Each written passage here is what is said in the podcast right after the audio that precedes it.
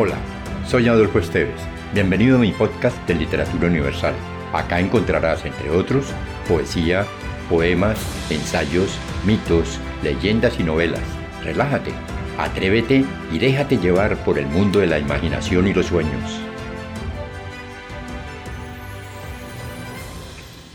Cuento La aniquilación de los ogros de Lal Behari Dey. La vida de una tribu entera de ogros puede estar concentrada en dos abejas. El secreto, sin embargo, fue revelado por un ogro a una princesa cautiva que fingía temer que éste no fuera inmortal. Los ogros no morimos, dijo el ogro para tranquilizarla.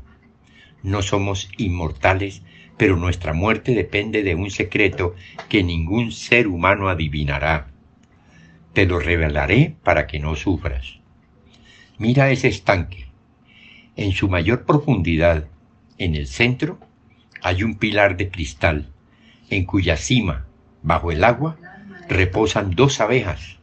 Si un hombre puede sumergirse en las aguas y volver a la tierra con las abejas y darles libertad, todos los ogros moriremos. Pero ¿quién adivinará ese secreto? No te apesadumbres, puedes considerarme inmortal. La princesa reveló el secreto al héroe. Este libertó las abejas y todos los ogros murieron cada uno en su palacio. Si te gustó, piensa en alguien a quien también le agradaría viajar en este mundo fantástico y compártelo. Califica con 5 estrellas este podcast.